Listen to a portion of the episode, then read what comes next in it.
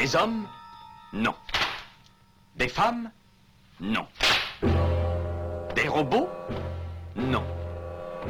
Des surhommes Implacables. Insaisissables. Invincibles. Insensibles. Aux ordres d'une super organisation criminelle.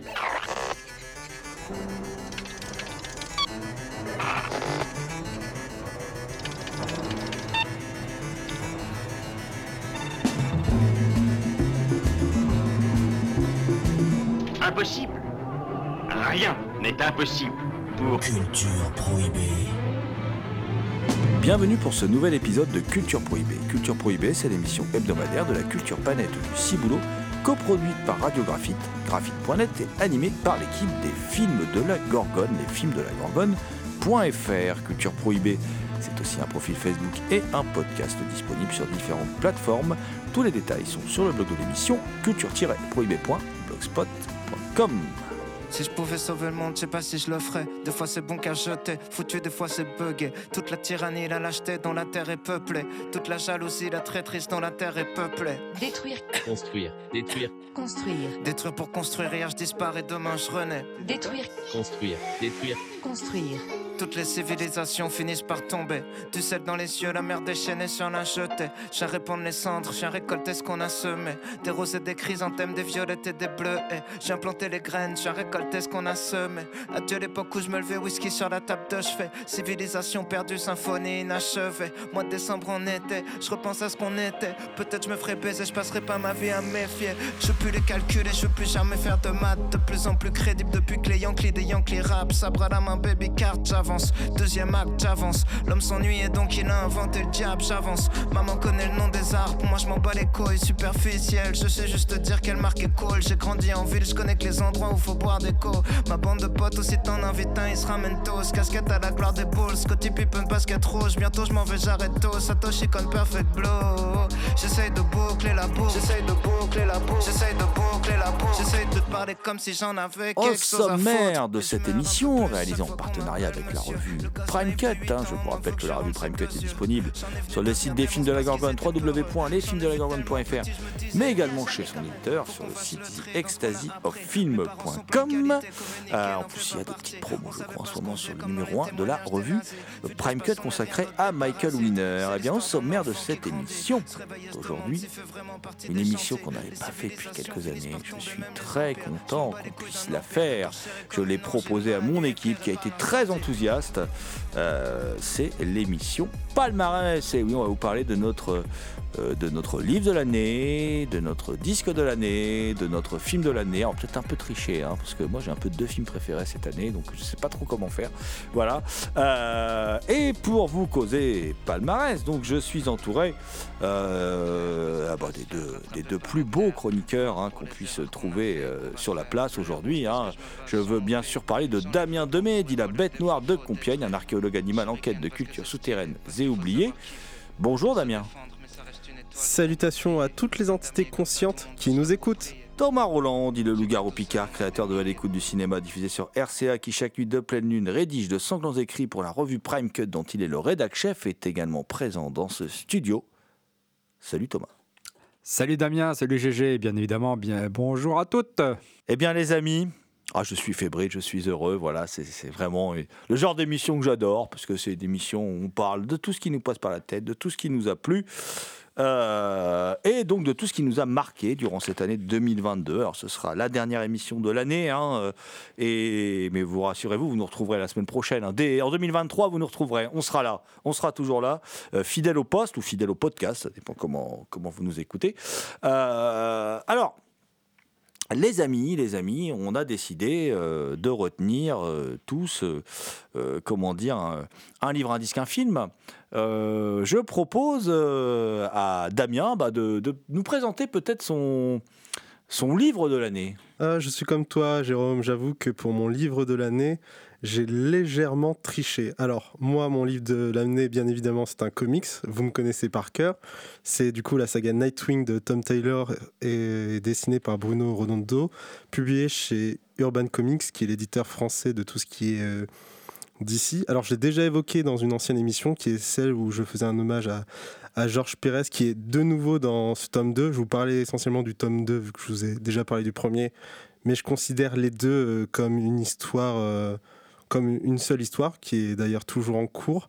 Alors le, tome 2 est incroyable et la preuve, il a été multinommé aux Eisner Awards, les Oscars euh, des comics pour meilleure série en cours, meilleur lettrage, meilleur ancrage, meilleur artiste de couverture et aussi meilleur chapitre, qui est la raison pour laquelle j'ai eu envie de vous en parler. Alors c'est assez compliqué à décrire si euh, on ne l'a pas euh, sous les yeux, mais en fait le chapitre 87 qui s'appelle Get Grayson et qui a été traduit en Cible Grayson, c'est un peu un plan séquence en comics, c'est-à-dire tout le chapitre, c'est juste une histoire qui se déroule au fur et à mesure. Et l'une des particularités de cette histoire, c'est que le chapitre est accompagné d'un QR code euh, mis en place qui nous permet en fait de voir numériquement l'histoire, qui en fait forme une grande et longue page sur laquelle euh, Nightwing se déplace euh, au fur et à mesure. Donc le contexte, euh, c'est que Dick Grayson dans le précédent comics fin s'est présenté officiellement à Blue Daven et va investir des sommes folles pour changer les choses, ce qui ne plaît pas à Blockbuster, mafieux qui a la main mise sur la ville et a donc mis sa tête à prix. Ce chapitre est donc une course, une course poursuite et elle est vraiment remarquable déjà dans le dessin, dans l'exécution et dans le rythme qui est maintenu du début jusqu'à la fin. C'est un comics aussi qui met en avant de nombreux crossovers qu'on avait déjà eu dans le précédent tome mais qu'on retrouve aussi. On a plein de personnages. On a Red Hood qui est Jason Todd, le deuxième Robin, ce qui permet de parler de relations fraternelles au sein d'une famille recomposée. On a Flash, Wally West, qui est un des amis avec lequel il a grandi dans les Teen Titans, qui permet de parler d'amitié d'enfance qu'on a gardé en grandissant et comment elles ont changé. Mais surtout, et c'est la partie où je vais tricher, on va jouer un peu au poupée russe avec un autre comics qui est Superman qu'il rencontre, mais qui n'est pas Clark Kent, qui est son fils, John Kent, dont j'ai hésité à vous parler, mais au final, je me suis dit qu'on allait quand même commencer par Nightwing. Alors, vous connaissez euh, Superman, euh, Son of Kal-El euh, indirectement, donc c'est encore écrit par Tom Taylor, du coup, qui bosse sur les deux comics. Quel grand hasard. Et vous le connaissez déjà sans doute parce que vous avez, vous avez entendu parler de lui dans les médias indirectement. Mais je vais pas commencer par ça. Alors, le comics parle simplement de John Kent, fils de Clark Kent et de Lois Lane, qui, en l'absence de son père, ben, celui-ci lui demande de jouer le rôle de Superman à sa place pour notre monde. Monde qui n'aime pas trop ce Superman pour différentes euh, raisons. Euh, surtout des raisons euh, politiques. Déjà, on lui reproche, les politiciens lui reprochent euh, d'être jeune. On suppose qu'il est manipulé parce que c'est quelqu'un qui est pro-migrant, c'est quelqu'un qui voit des bateaux de migrants en train de se noyer aux portes de métropolis et qui va les aider. Il participe même aux manifestations et il s'est fait arrêter, ce qui prouve que c'est pas vraiment un bon Superman. Il est également écolo. Il préfère aider une immense créature maritime au bord de métropolis à trouver un endroit dans l'océan qui n'est pas désoxygéné alors que le plus logique ce serait qu'il la tue immédiatement. Et vous lui avez sans doute entendu parler, parce que de manière ironique, on ne lui reproche pas dans le comics, mais on lui a reproché dans les médias, parce que c'est ce Superman-là qui est homosexuel. Alors, je pense que vous l'avez sûrement vu sur les réseaux sociaux ou sur euh, certaines chaînes euh, d'information, mais ne vous inquiétez pas, on retrouve quand même un côté Oedipe qui est propre à tous les garçons, c'est que son petit ami, c'est aussi un journaliste comme sa mère. Voilà, c'était la grosse parenthèse, mais le chapitre crossover avec Nightwing, en fait, se retrouve dans les deux tomes, donc le tome 2 de Superman Son of Kal-El et de Nightwing. Et c'est un crossover que j'aime beaucoup parce qu'il y a énormément d'éléments que j'aime bien. On retrouve la première rencontre entre euh, ce Superman qui est à l'époque Superboy et Nightwing, où Nightwing montre que Batman a bien une batte poche dédiée aux sucettes euh, pour enfants, juste à côté les fumigènes, ce qui fait qu'il s'est déjà gouré en affrontant le Joker, il a envoyé une sucette dessus à la place que ce soit euh, un fumigène, mais aussi parce que John en parle comme le premier, comme son premier super-héros, le premier super-héros d'une nouvelle génération.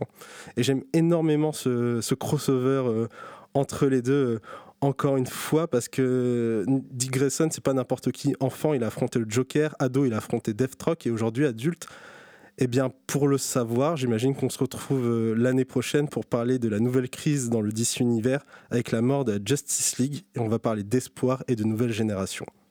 Ça suscite ma curiosité, euh, ce que tu dis. Non pas les sucettes de Batman, mais comment dire, ce, ce Superman Son of Kal-El, parce qu'il retrouve l'esprit du Superman originel de, Jerry euh, Siegel et Joe Suster, qui était un Superman plutôt communiste, euh, qui était plus violent parce qu'il tuait. Et il tuait les méchants patrons euh, pendant que les ouvriers étaient en grève et qu'ils souffraient, tout ça et tout. Enfin, ce qu'on peut retrouver hein, dans l'intégrale Superman, on peut retrouver ces vieux, ces vieux comics-là où, il était plus politique, Superman à la base, et plus violent, plus radical en fait, hein, que qu'il ne l'a été pardon ensuite.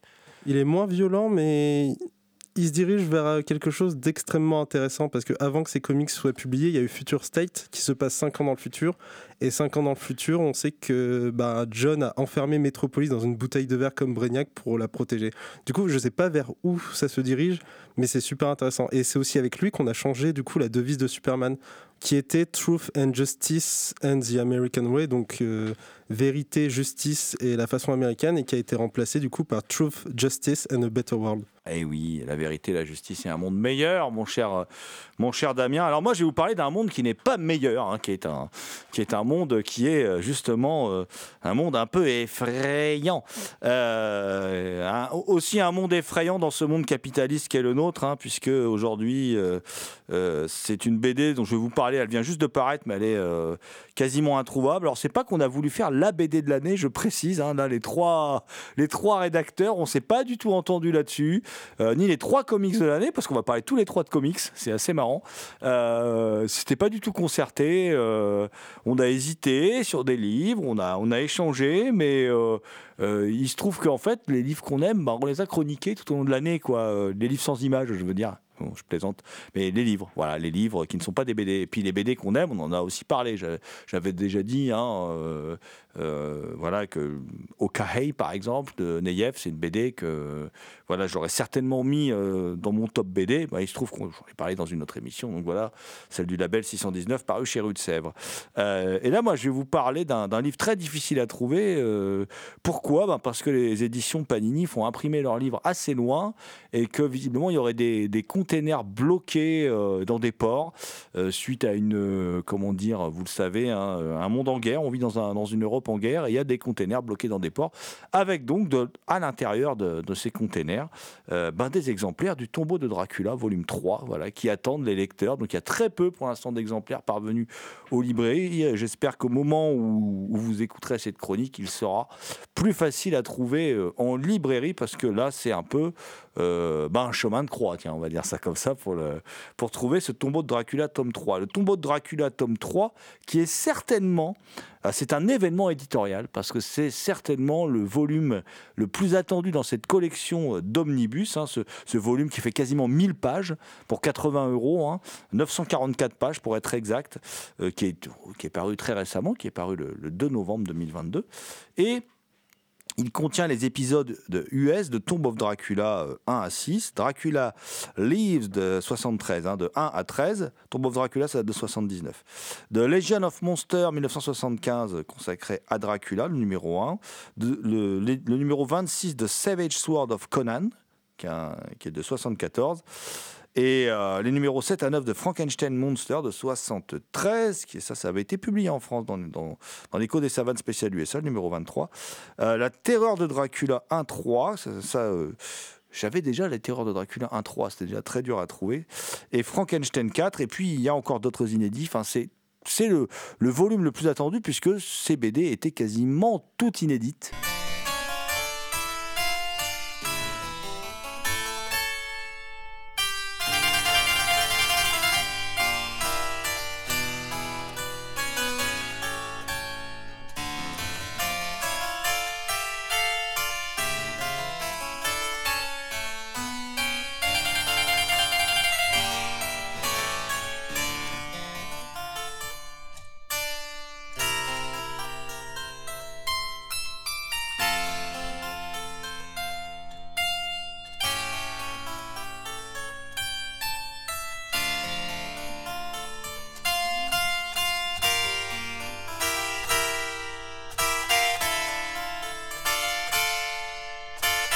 Vous écoutez Culture Prohibée.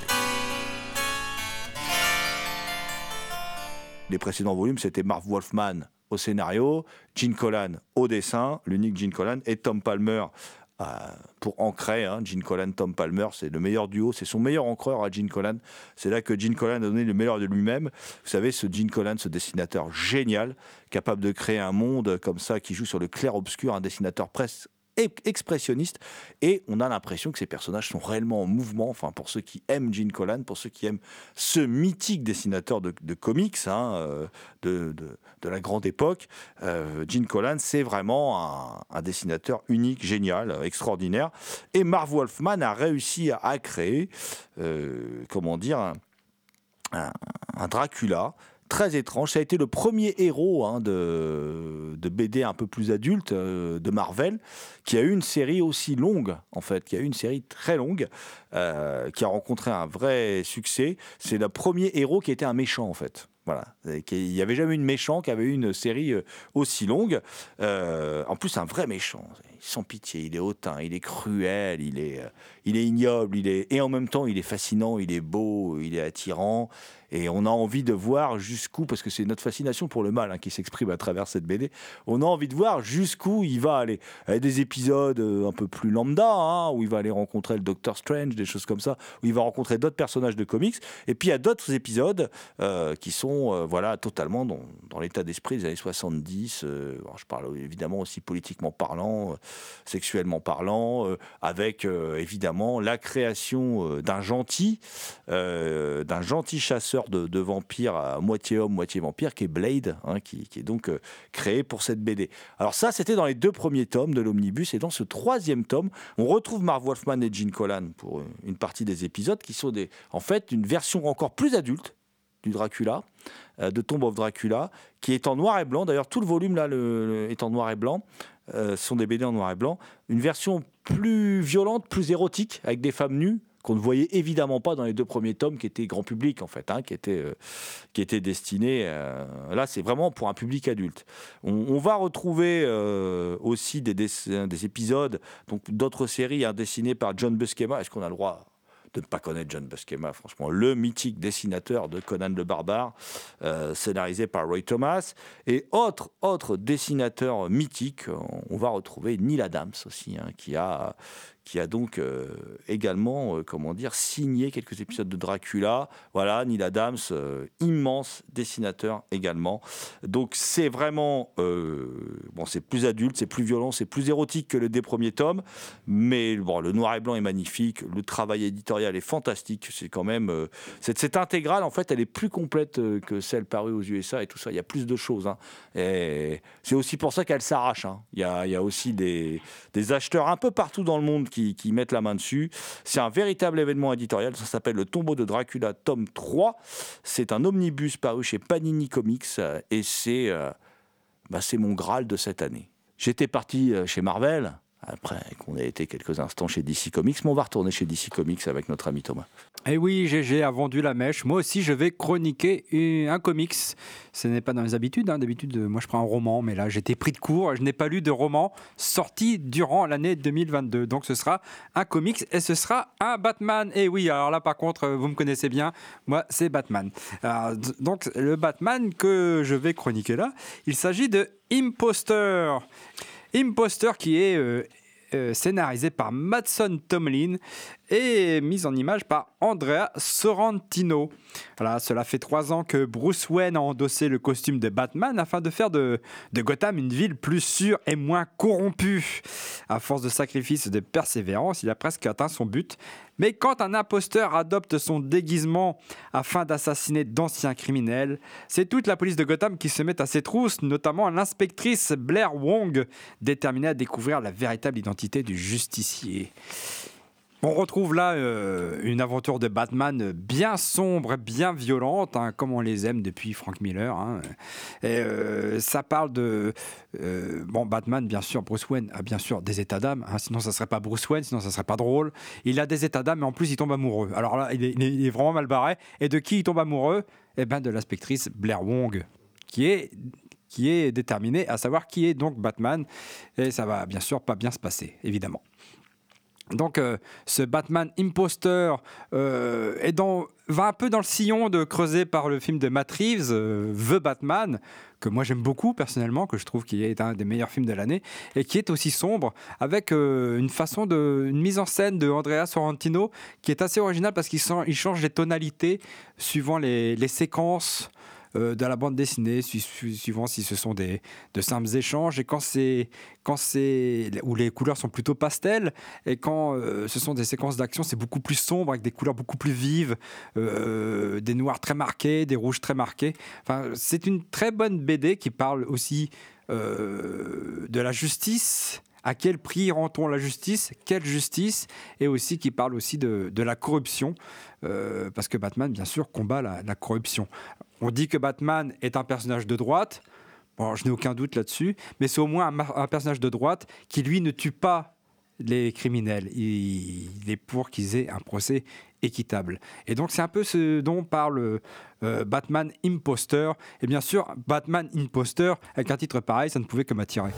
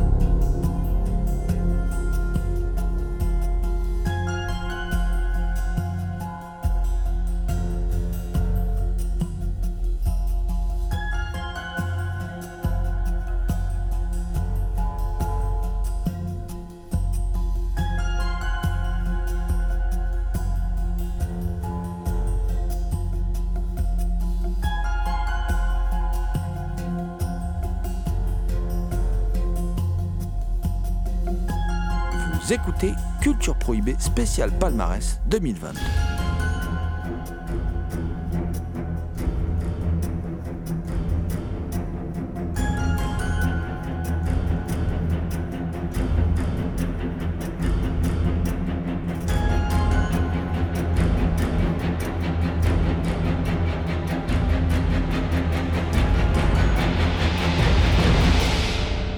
Je vais un peu tricher, mais c'est juste pour parler de mon film de l'année. J'arrive pas à départager deux films.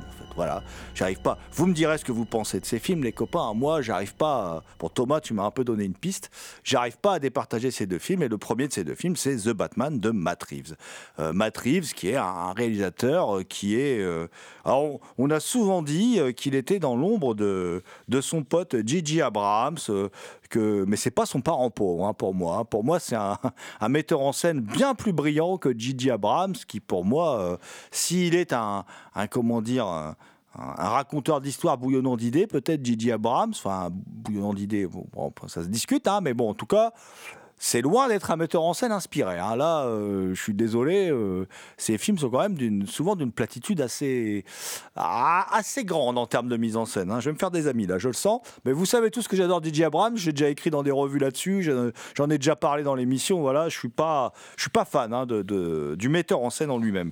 Euh, non, là, Matt Reeves qui, sort donc déjà d'une franchise qu'il a très bien repris, celle de la planète des singes, hein, la, la dernière franchise qu'il a amené vers quelque chose de très fordien. Alors, petit défaut peut-être un peu trop de musique dans ses films, mais enfin, c'est le défaut de ses films. Mais à part ça, euh, parce que bon, c'est un peu le défaut de plein de films d'aujourd'hui, mais à part ça, c'est quand même un, metteur en scène qui a réussi à amener le, des blockbusters vers autre chose. Euh, il a même réussi, du coup, après ce, The Batman, j'ai revu son remake de Morse, euh, Laisse-moi entrer là, et lui, il est bien en fait. Quoi. Morse est un chef-d'œuvre, hein, Thomas Alfredson, mais il, a- il arrive à faire autre chose. C'est intéressant, c'est intéressant. C'est un metteur en scène vraiment intéressant. Alors, moi, ce qui me faisait peur avec The Batman, jamais j'imaginais, quand on m'a annoncé qu'il allait avoir Robert Pattinson, Robert Pattinson pour jouer Bruce Wayne, jamais j'imaginais que ça allait être l'un de mes films de l'année. Jamais, mais alors jamais. Et puis, j'ai commencé à lire la critique, parce que je n'ai pas trop compris la critique, en fait. Il y, a une, partie de la critique qui a beaucoup aimé le film. Mais il y a toute une partie de la critique qui dit, bon voilà, euh, le film a un gros ventre mou, le film est trop long. Alors oui, le film fait trois heures. Bah, moi, quand le film s'est fini, que, je suis sorti de la salle de cinéma, j'avais l'impression qu'il savait durer un quart d'heure. J'étais complètement scotché, abasourdi par, par ce film. Donc, qui met en scène Robert Pattinson dans le rôle de, de Bruce Wayne. Alors, Robert Pattinson, j'ai rien contre lui, hein, je l'ai trouvé très bien chez James Gray. euh, voilà, mais je trouvais qu'il n'avait pas le physique, en fait, pour jouer Bruce Wayne. Je me trompais. Je me trompais parce qu'en fin de compte, il fait un, très bon Bruce Wayne. Il y a Zoé Kravitz euh, qui fait euh, Catwoman. Il y a Paul Dano qui est un sphinx euh, génial. Euh, il y a Colin Farrell qui fait un pingouin aussi génial. Voilà. Enfin, il y a Jeffrey Wright euh, qui est un des tout meilleurs inspecteurs Gordon qu'on ait vu à l'écran. Euh, euh, il faut le dire, il faut le dire. Et Andy Serkis qui est un Alfred, ma foi, euh, fort intéressant, même si c'est dur de passer derrière Michael Caine, parce que Michael Caine, bah, bah, c'est Michael Caine. Voilà, c'est indépassable. Euh, et qu'est-ce qui se passe dans ce The Batman? Alors en plus, c'est ambitieux d'appeler le, le film The Batman. quoi. C'est le Batman, ça va être, c'est le mien, les gars. Bon, j'ai pas peur de le dire. Avec, le, avec Batman le défi, avec le deuxième Batman de, euh, signé euh, Tim Burton, pour moi, ce sont les deux meilleurs Batman jamais réalisés. Voilà. Euh, et le Matt Reeves, pour moi, est le meilleur de tous les Batman. Voilà. Mais j'a- j'aime beaucoup le Tim Burton, hein, mais pour moi, le Matt Reeves euh, est le meilleur, presque à égalité avec le Tim Burton, voilà, parce que le Tim Burton est aussi vachement bien, même si c'est pas vraiment. C'est un Batman, mais plus un Batman Bruce Timm, quoi. Voilà, euh, celui de Tim Burton, mais il est très bien. Euh, et qu'est-ce que ça raconte? Bah, C'est simple, hein, c'est un pur film noir. Ça démarre par de la voix off, ambiance très sombre, euh, photographie de Greg Fraser très très réussi. Bon, Greg Fraser, ça commence à être le spécialiste des ambiances sombres à Hollywood. Rogue One, c'était lui par exemple. Voilà. Euh, et Rogue One, qui est le meilleur hein, Star Wars. Produit ces dernières années, je pense qu'on est tous d'accord. Euh, et euh, on est dans un film presque, bah, presque expressionniste, hein, qui retrouve l'ambiance du, film noir des années 30, où Batman est un détective, un véritable détective euh, qui enquête. Voilà. Et, il va enquêter, il va se frotter, un peu comme ce que tu disais à l'instant, Thomas, à la corruption endémique qui règne dans cette ville. Et, il va, et le film regorge de scènes complètement hallucinantes. Et l'idée de génie du film, c'est que The Batman, le Batman donc, euh, pas Bruce Wayne, hein, mais le Batman, quand il a son costume, il devient en fait l'incarnation de, euh, de, comment dire, euh, du côté humaniste de cette ville. Mais en même temps, de la désillusion, du... Voilà, il incarne la ville, il est Gotham en fait. Voilà, ça c'est génial, je trouve. Euh, C'est vraiment l'idée du film qui est transcendée dans le, dans le final du film, où il est, euh, oui, je sais, il y a des critiques qui ont dit que c'était le sauveur blanc, voilà. euh, bah oui, mais Batman, c'est un héros de droite et il est le sauveur blanc. Et il sauve effectivement euh, la population de Gotham, mais il la sauve pas. Comme dans cette immonde trahison de Zack Snyder, Man of Steel, il la sauve pas avec des valeurs virilistes, avec des valeurs chrétiennes, avec il la sauve de manière humaine. C'est ça qui est génial.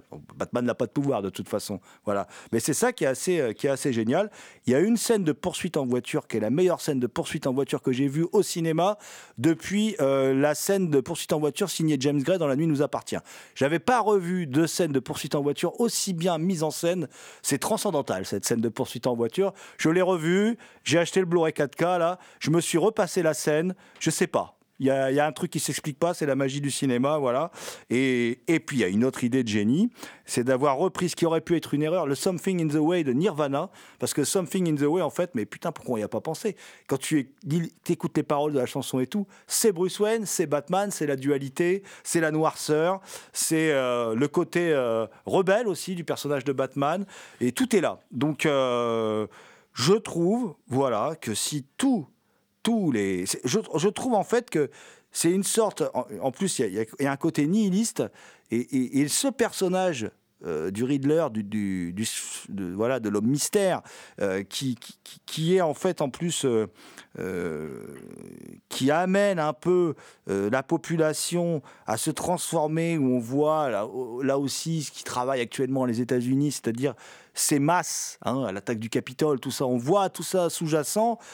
C'est un peu, c'est une version intelligente en fait, et pas manichéenne de ce qu'a essayé de faire Todd Phillips dans son Joker. Je trouve là, on a une version intelligente, c'est subtil, c'est nettement plus malin que, que ce qu'avait fait, malin dans le bon sens du terme, hein, que ce qu'avait fait euh, Todd Phillips dans son Joker, qui est un film maladroit euh, dans ce qu'il montre. Je pense pas que c'est un film euh, méchant, mais c'est maladroit dans ce que ça montre.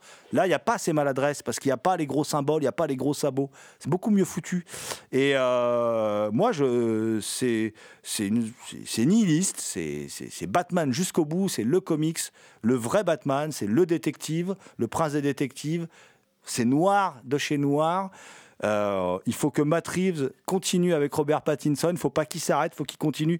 Il y a aussi une scène d'évasion du commissariat qui est un modèle de découpage, de mise en scène qui est fantastique. J'avais pas vu des blockbusters aussi bien filmés depuis je ne sais combien d'années. Donc les amis, pour moi, The Batman, euh, ça enterre euh, un peu le tout quand même cette année, n'est-ce pas? Je vais pas dire la même chose que toi, GG, mais moi je trouve c'est ce que j'attends d'un film de super-héros, effectivement. Un traitement adulte, réaliste, sombre. Et puis, en fait, le film est peu spectaculaire aussi. Il y a ça aussi. Euh, euh, bon, moi j'adorais, hein, j'adorais. Bon, tu as déjà dit tout ce qu'on pouvait dire sur le film. Pour moi, c'est aussi un des meilleurs films de l'année. C'est mon deuxième film préféré de l'année. euh, J'étais quasiment à te talonner là-dessus, euh, Jérôme. Bah, moi qui suis un grand lecteur de comics, je confirme ce que tu dis. C'est vraiment une adaptation de Batman. Mais généralement, quand, quand ils sont adaptés, ils se les approprient un peu. Ce que fait Snyder, il lui insuffle ces trucs. Mais là, j'ai vraiment l'impression qu'on a pris euh, le Batman des comics, qu'on l'a mis à l'écran. Et c'est jouissif du début jusqu'à la fin. Il y a des idées de mise en scène, il y a des choix euh, dans ce qu'il incarne, de ce que le méchant incarne. On a des réécritures de personnages monstrueuses et ça fonctionne. C'est vraiment ce qui est assez fou, c'est qu'on a une adaptation de super-héros vraiment qui fonctionne et on n'avait pas vu ça depuis des années. Alors après, je vais pas accaparer le temps de parole. Je vais juste aller très vite parce qu'il y a des copains qui ont envie de parler de leur film de l'année. Je vais juste vous dire que j'avais aussi choisi un film monstrueux qui est Asbestas de Rodrigo Sorogoyen. euh, réalisateur du chef-d'œuvre déjà El Reino. Euh, vous connaissez Sorogoyen, c'est un grand metteur en scène, on en a déjà parlé dans l'émission. Il est même à l'origine d'une série euh, vraiment excellente aussi, Antidisturbios. Voilà. Euh, c'est un immense metteur en scène, c'est l'un des réalisateurs les plus intéressants qui sévit aujourd'hui en Europe. Et je vous conseille donc ce thriller très tendu où Marina Foïs livre une prestation démentielle. C'est l'un des films les plus tétanisants, effrayants, flippants que j'ai vu cette année. C'est un couple un peu de bobos qui va s'installer, euh, qui va s'installer, en je caricature, hein, mais c'est un peu ça, qui va s'installer en Espagne euh, et qui décide de faire de la, culture bio et tout ça et tout, et qui pourrissent un peu avec leurs bonnes intentions les agriculteurs du coin, qui sont plutôt des rednecks, mais faut, faut pas limiter ce film à un film de redneck, mais disons qu'ils sont plutôt des rednecks espagnols. Mais en fait, on comprend pourquoi aussi euh, ils sont agressifs avec euh, ce couple-là, parce qu'en fait, euh, ce couple-là les a privés de pouvoir toucher de l'argent. Je vous dis pas comment, voilà, mais leur, leur obstination à vouloir faire ce qu'ils font, fait aussi que malheureusement, ils ont fait du mal aussi à ces gens-là, voilà. Et c'est terrible. C'est un film qui décrit vraiment ce qu'est le monde d'aujourd'hui. C'est un film noir jusqu'au bout. C'est un film nihiliste. C'est voilà, c'est bon. Ceux qui ont vu aussi qu'est Dios nos perdone de, de ce réalisateur sur un tueur en série savent de quoi je parle. C'est un réalisateur noir, sombre, voilà, et c'est un film incroyable avec euh, une scène de meurtre parmi les plus tendus, tendus, tendus que j'ai vus ces dernières années. Donc je vais pas en dire plus parce que je vais laisser la parole aux autres. Je vais juste vous dire, précipitez-vous, c'est sorti en, en Blu-ray. Ça s'appelle Asbestas de Ro- Rodrigo Sorogoyen. I had a strange dream. It was so real. It's something in the air. Nika. Purify the soul. Would you do anything? It would torture you.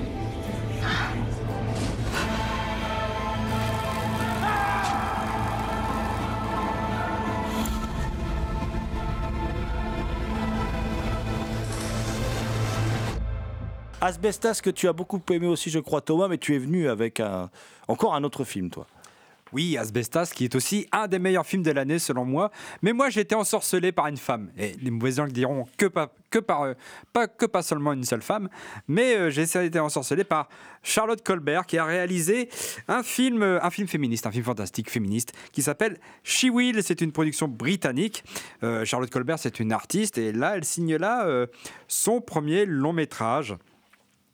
dans lequel Alice Krige, oui, Alice Krige, le fantôme de Milburn, l'Arenborg de Star Trek First Contact, incarne Veronica, une actrice de renom qui part en convalescence dans la campagne écossaise avec sa jeune infirmière Daisy. Et après, parce qu'elle a subi une double mastectomie. Alors les deux femmes développent un lien particulier alors que des forces mystérieuses amènent Véronica à s'interroger sur ses traumatismes passés et surtout comment les venger.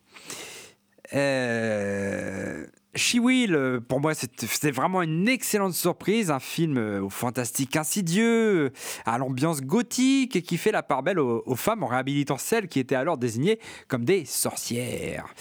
Euh, Charlotte Colbert installe une ambiance sombre qui pourrait commencer comme un film de, maison hantée, avec une grande bâtisse gothique, mais qui va finalement ailleurs. hein. Son écriture s'avère fine, évite les dialogues lourdement explicatifs, et elle accorde une totale confiance en ses images, son découpage et son montage sans revenir lourdement sur l'histoire de cette région d'Écosse, ou même l'histoire personnelle de Véronica.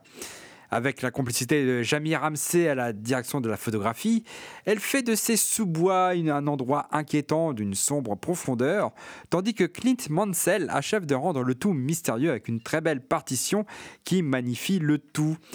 Pourtant très présente, la musique est pourtant bien utilisée. Pourtant, je suis, quand il y a beaucoup trop de musique, ça m'énerve un peu, mais là, elle est vraiment très bien utilisée et accentue l'aspect mystérieux et mystique du film. La mise en scène très maîtrisée de She-Will en fait une œuvre belle et envoûtante, traversée par la beauté d'Alice Krige. Alors ici, elle excelle euh, dans le rôle d'une femme qui fait face à son passé et qui doit aussi se réconcilier avec son corps, faire fi des dictats de la beauté pour enfin se retrouver.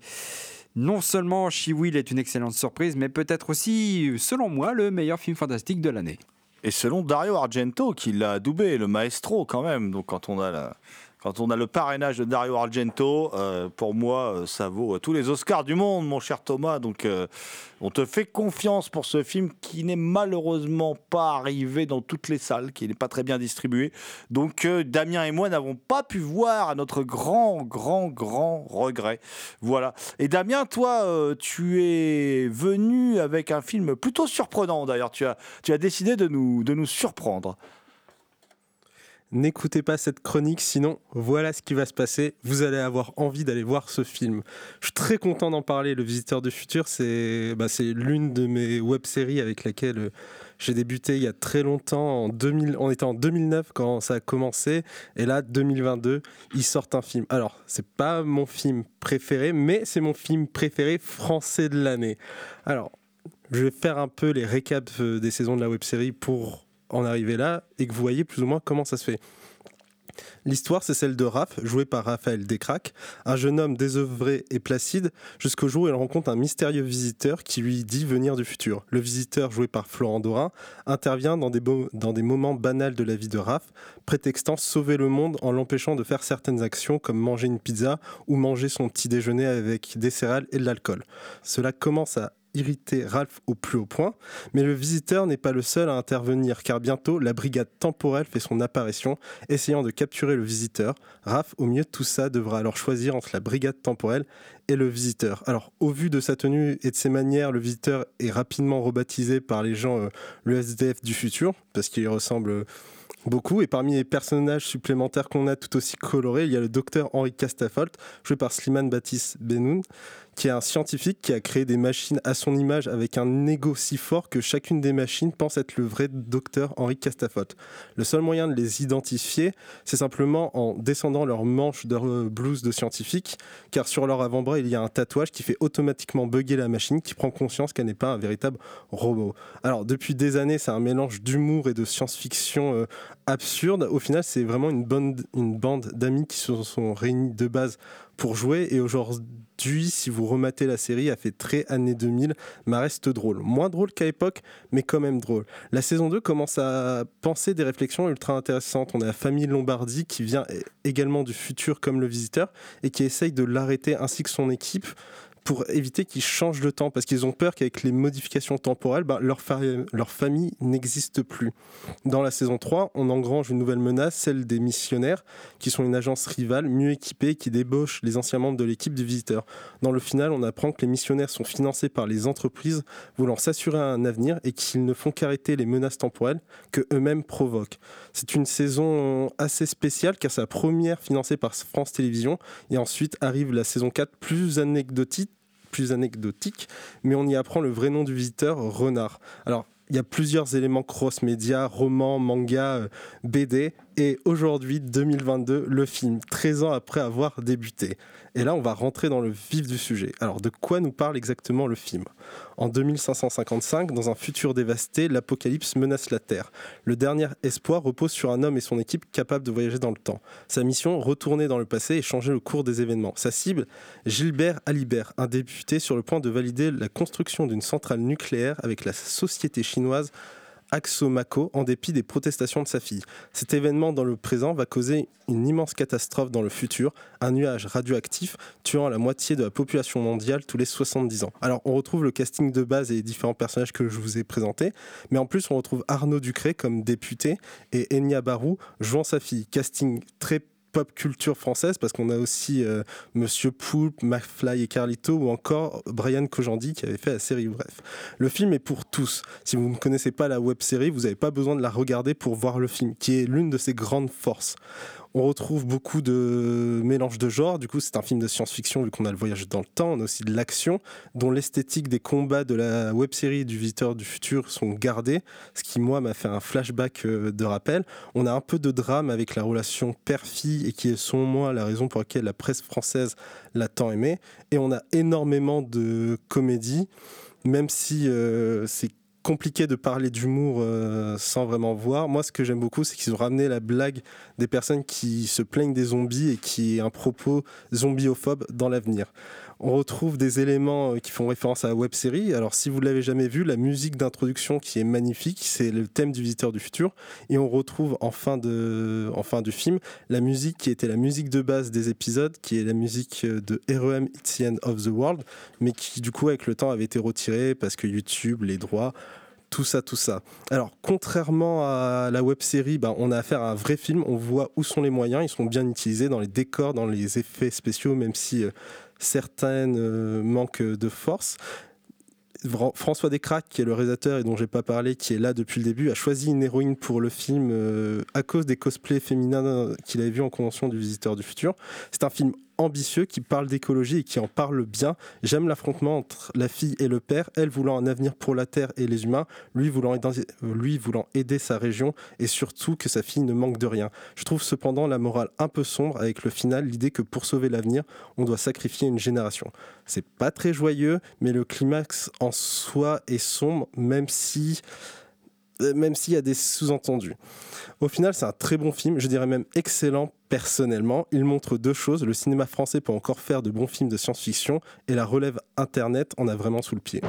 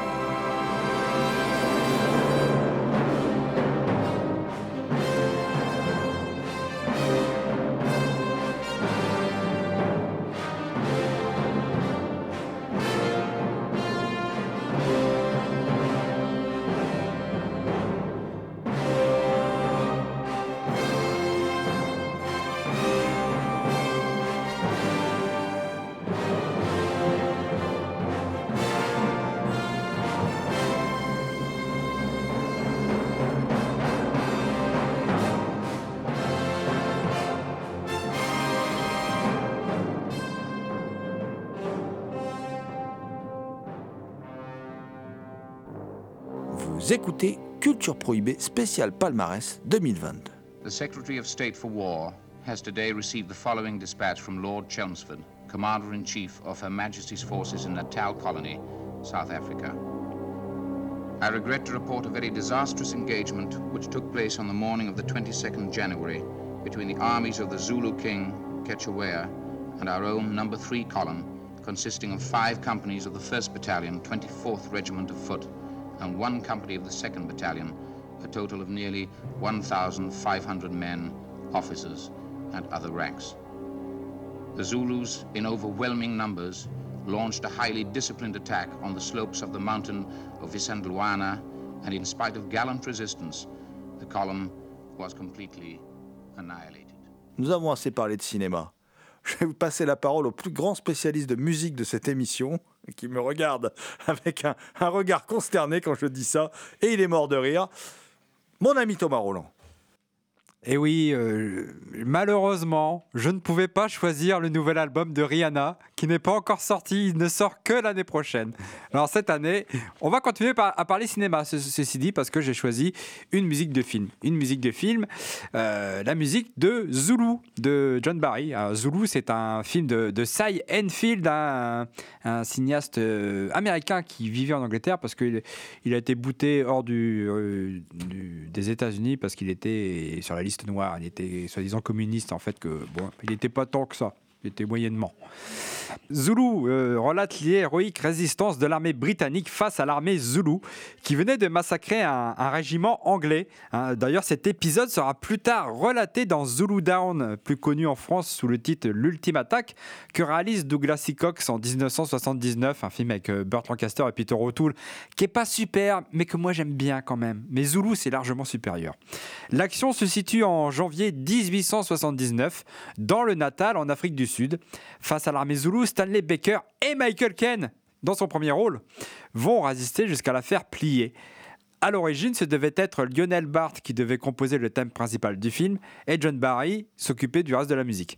Les deux hommes étaient amis, avaient déjà travaillé ensemble sur plusieurs films. Finalement, c'est John Barry qui travaille seul sur la musique du film. Et donc, il, qui en compose aussi le thème. John Barry s'est inspiré de chansons zoulous, de guerre, de chasse, de mariage, pour composer la musique et notamment le thème principal. Le résultat sonne comme un hymne majestueux, aussi bien à la gloire de l'armée britannique que de l'armée zoulou, dépeinte comme constituée de soldats fiers, nobles et respectueux. Seulement, à l'époque, la bande-son des films n'était pas saturée de musique et la partition de John Barry ne faisait que 20 minutes, juste de quoi remplir la face A d'un 33 tours. Aussi, le compositeur déclina les différents thèmes du film à la sauce pop anglaise de l'époque. Zulu est le premier des cinq films euh, sur lequel John Barry euh, travaille et dans, euh, lesquels apparaît Michael Ken. Et les deux hommes restèrent de proches amis pendant jusqu'à la mort de John Barry. hein. John Barry considérait la BO de Zulu comme une, de ses compositions favorites.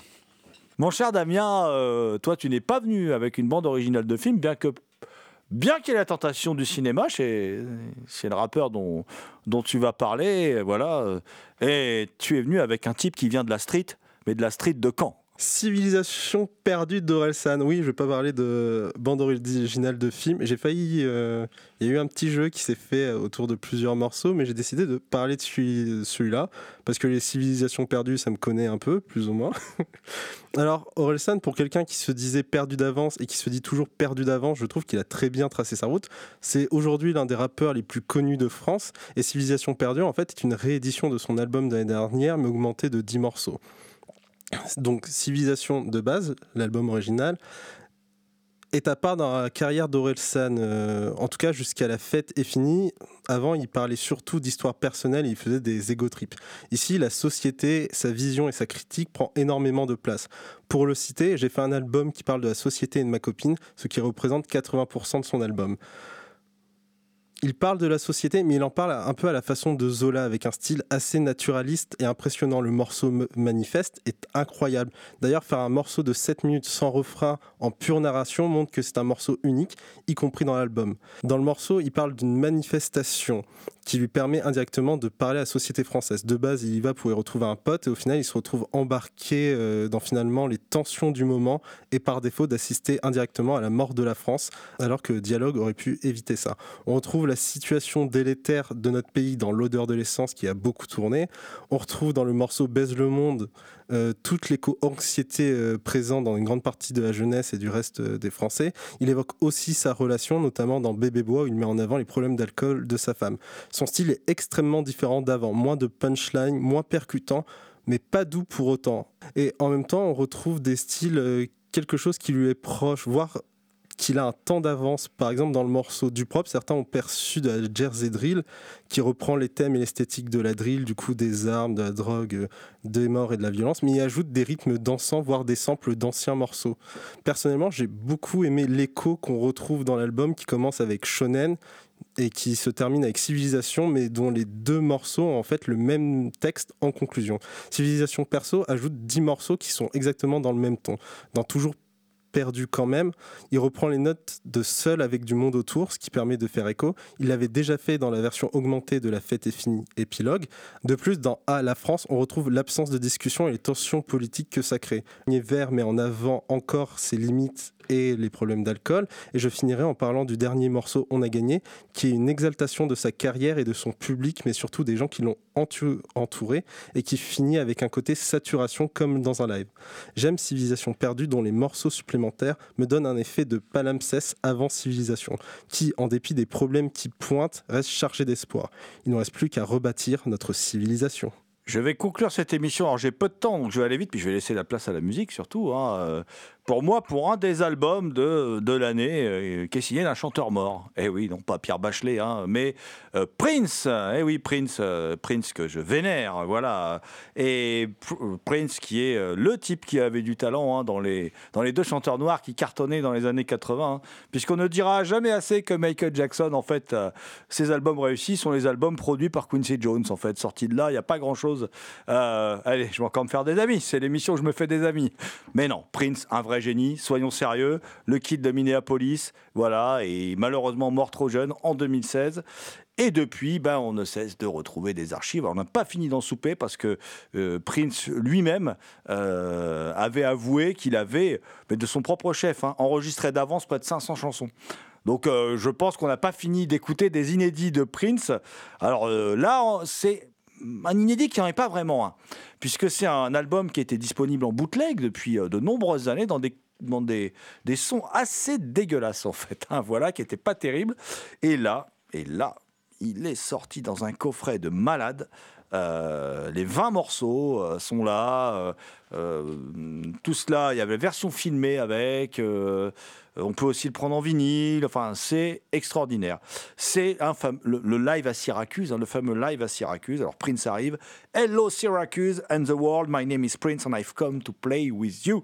Et il va jouer avec nous effectivement pendant un long moment. Hein. Euh, euh, il va jouer avec les 49 000 spectateurs du Carrier Dome. On est euh, sept ans après la sortie de son premier album, For You. Hein. Prince est quand même très jeune hein, quand il donne ce, concert. Il a que 26 ans et il démontre euh, voilà, que c'est une bête de scène incroyable. Et on est, bah, là, c'est sa plus grande période, hein, puisque là, il, vient de, sortir de la consécration avec l'album, le film Purple Rain, où là, il est, euh, il est totalement, totalement au top. C'est la période où, comment dire, un chanteur noir d'un mètre soixante pouvait être un sexe symbole bisexuel, voilà, et euh, faire chavirer l'Amérique, ce serait peut-être plus compliqué aujourd'hui. Euh, et donc, euh, bah, ce pur génie, là, il est pour moi au summum de, de, son talent. et on va retrouver tous les titres mythiques de ses albums précédents 1999, Little Red Corvette, Possessed, enfin voilà, et puis Computer Blue, Darling Nikki, enfin voilà, tous les titres géniaux de tous les premiers albums le, live commence par une version de Let's Go Crazy à réveiller euh, les morts, mais alors c'est pas possible de rester sans bouger en écoutant ça, euh, et va jusqu'à une version de Purple Rain qui dure quasiment 20 minutes. Voilà, c'est juste le summum, c'est euh, c'est presque aussi bien que faire l'amour. Voilà, c'est un immense album live, l'un des meilleurs de tous les temps avec le Made in Japan musical, mais pour moi c'est un immense album live, et comme le live au Japon des Temptations, pour rester dans quelque chose de, de soul, de funk, voilà. Donc, bah, on va se quitter avec les premières notes de ce Let's Go Crazy, parce qu'il faut être un peu fou, parce que c'est la fin de l'année, il faut qu'on s'amuse un peu. Il y en a marre de cette période anxiogène, morose, voilà. Euh, Donc amusons-nous un peu, chers amis, et puis l'équipe de Culture Prohibée vous donne rendez-vous euh, en 2023.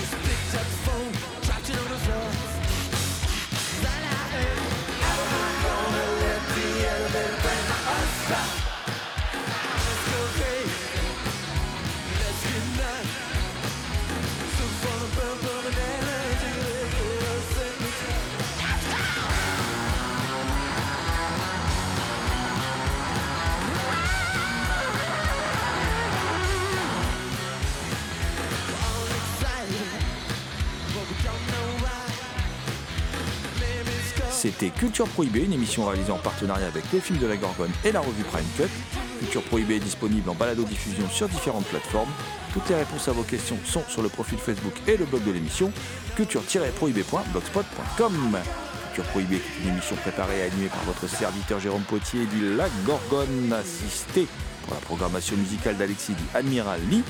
Une émission animée avec Damien de la Bête, Noir de Compiègne, Thomas Roland, le Loup-Garou Picard, and the last but not the least.